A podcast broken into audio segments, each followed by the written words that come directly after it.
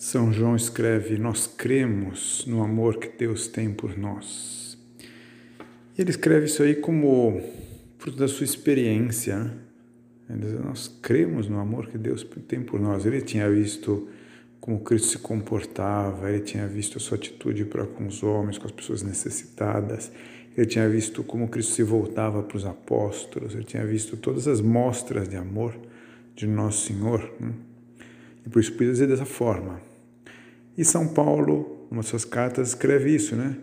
Que Deus me amou e se entregou por mim. Põe em primeira pessoa do singular, né? Deus me amou e se entregou por mim. A vida de Cristo é uma mostra, uma garantia de amor, e não só de amor pela humanidade em geral, né? mas amor por mim, pessoalmente. Cada um de nós pode e deve pensar assim.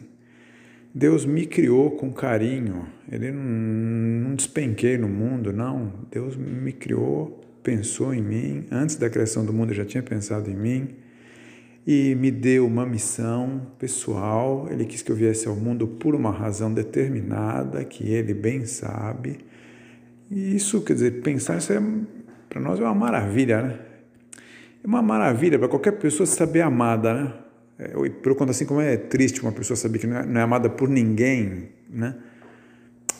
Que bom é saber ser amado e quanto é maravilhoso pensar que quem nos ama assim com esse carinho, com essa atenção, com esse devotamento é o próprio Deus. Me ama a mim, pensa em mim, lembra de mim, me quer bem, né? Isso confere à nossa vida uma segurança enorme. Se Deus me ama desse jeito, né? Como então que eu posso temer, né? Ele, ele que tudo pode e me ama dessa forma.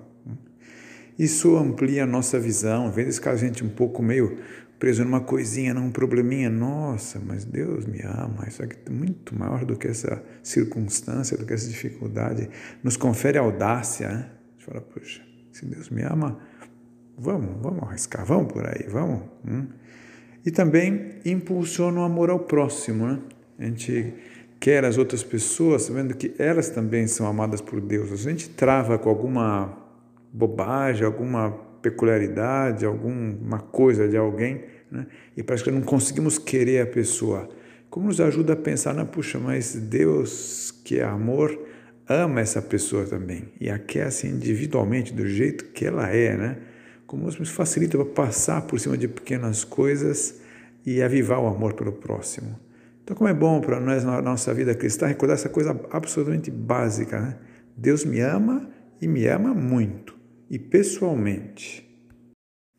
São João escreve: Nós cremos no amor que Deus tem por nós. E ele escreve isso aí como fruto da sua experiência. Né? Nós cremos no amor que Deus tem por nós. Ele tinha visto como Cristo se comportava, ele tinha visto a sua atitude para com os homens, com as pessoas necessitadas, ele tinha visto como Cristo se voltava para os apóstolos, ele tinha visto todas as mostras de amor de Nosso Senhor. Né? E por isso podia dizer dessa forma. E São Paulo, numa de suas cartas, escreve isso, né? Que Deus me amou e se entregou por mim. Põe em primeira pessoa do singular, né?